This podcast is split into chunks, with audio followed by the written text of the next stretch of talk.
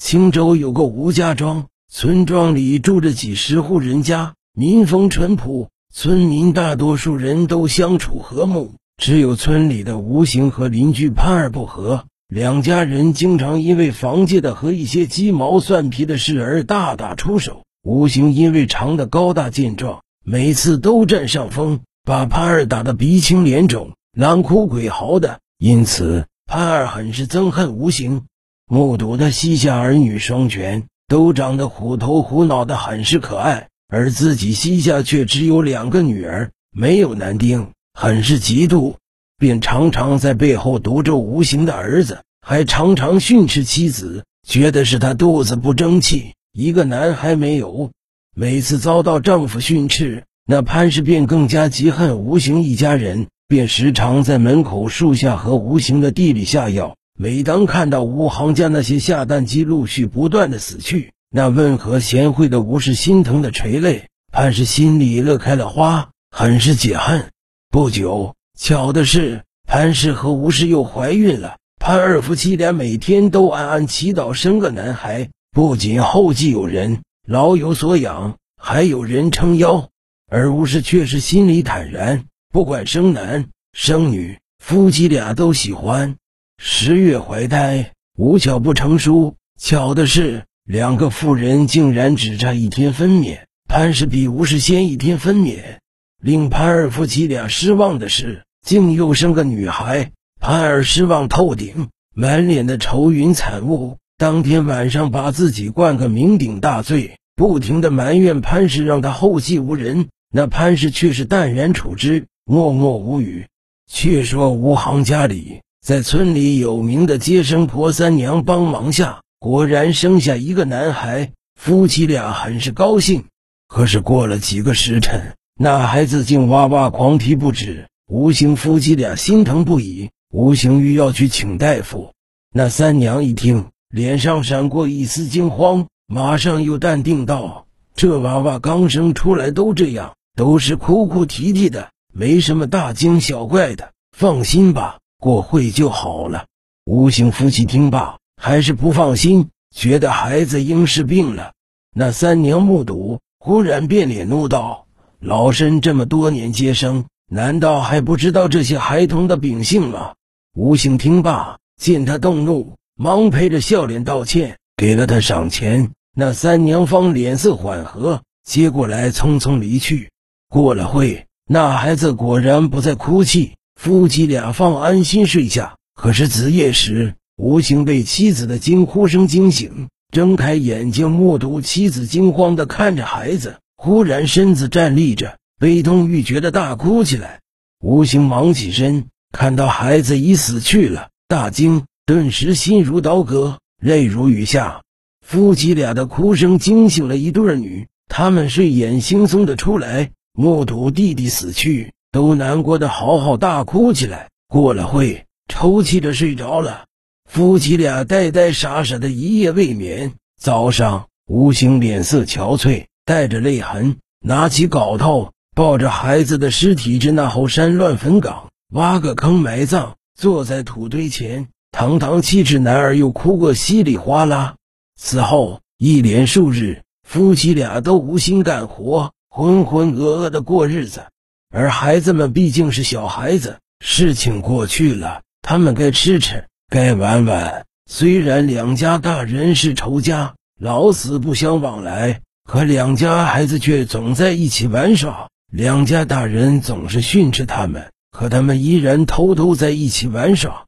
有一天，两家孩子玩耍时发生了矛盾，便开始斗嘴。那潘二的大女儿很是嚣张跋扈道：“别看你们爹厉害。”可我娘更厉害，要是你们再敢惹我们，我就告诉娘，把你们俩也害死。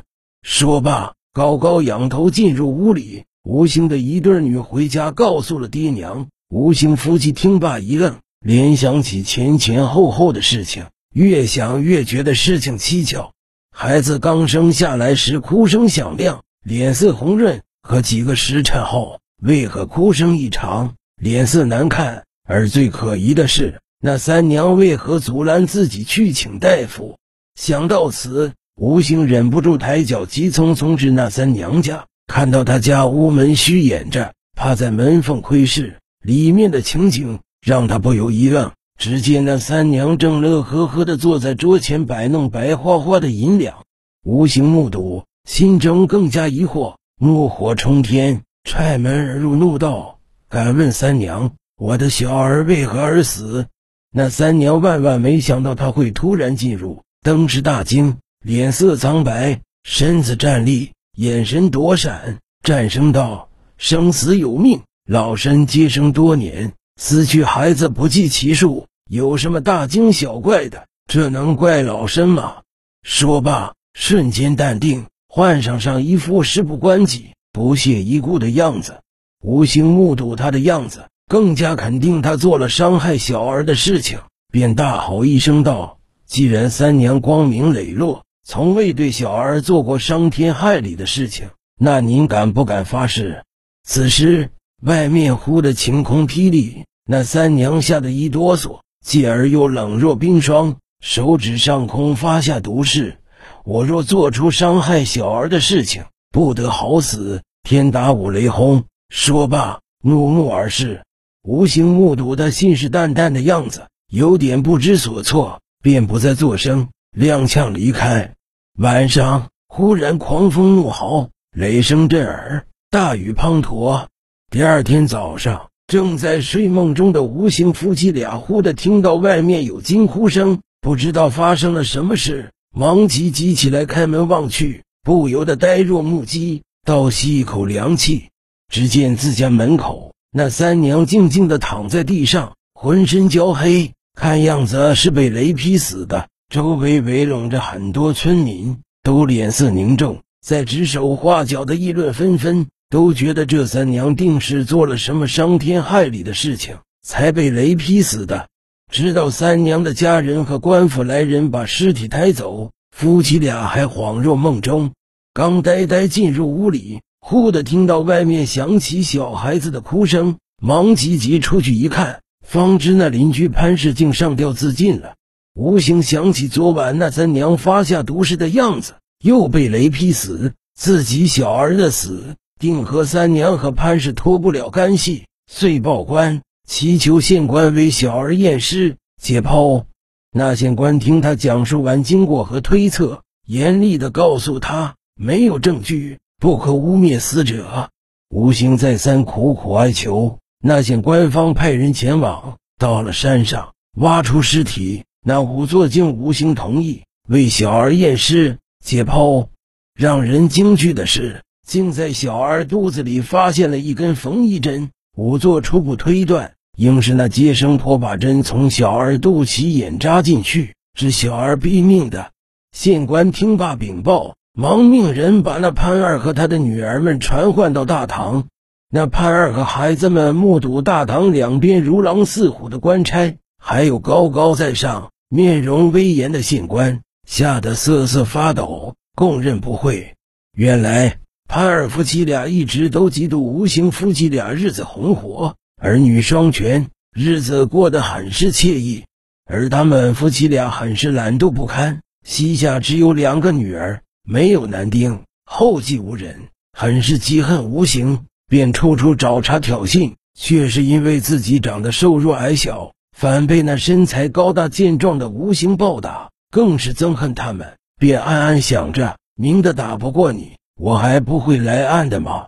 此后便老实一阵子，天天琢磨怎么陷害吴家。不久，机会来了，得知吴氏怀孕了，夫妻俩一合计，那潘氏便把本地有名三娘找来，一番阿谀奉承，把那三娘夸得眉开眼笑。忍痛拿出那些家里仅有的银两，让他帮忙。如若那吴氏生女儿，便放过他；如若是男孩，就害死。那三娘听罢大惊，死活不同意，可架不住夫妻二人的软磨硬泡。那三娘看着白花花的银子，想起自己的小儿子已到成亲年纪，却是没有聘礼范畴，遂一咬牙，一跺脚答应了。三娘被雷劈死后。潘氏又惊又怕，遂上吊自尽了。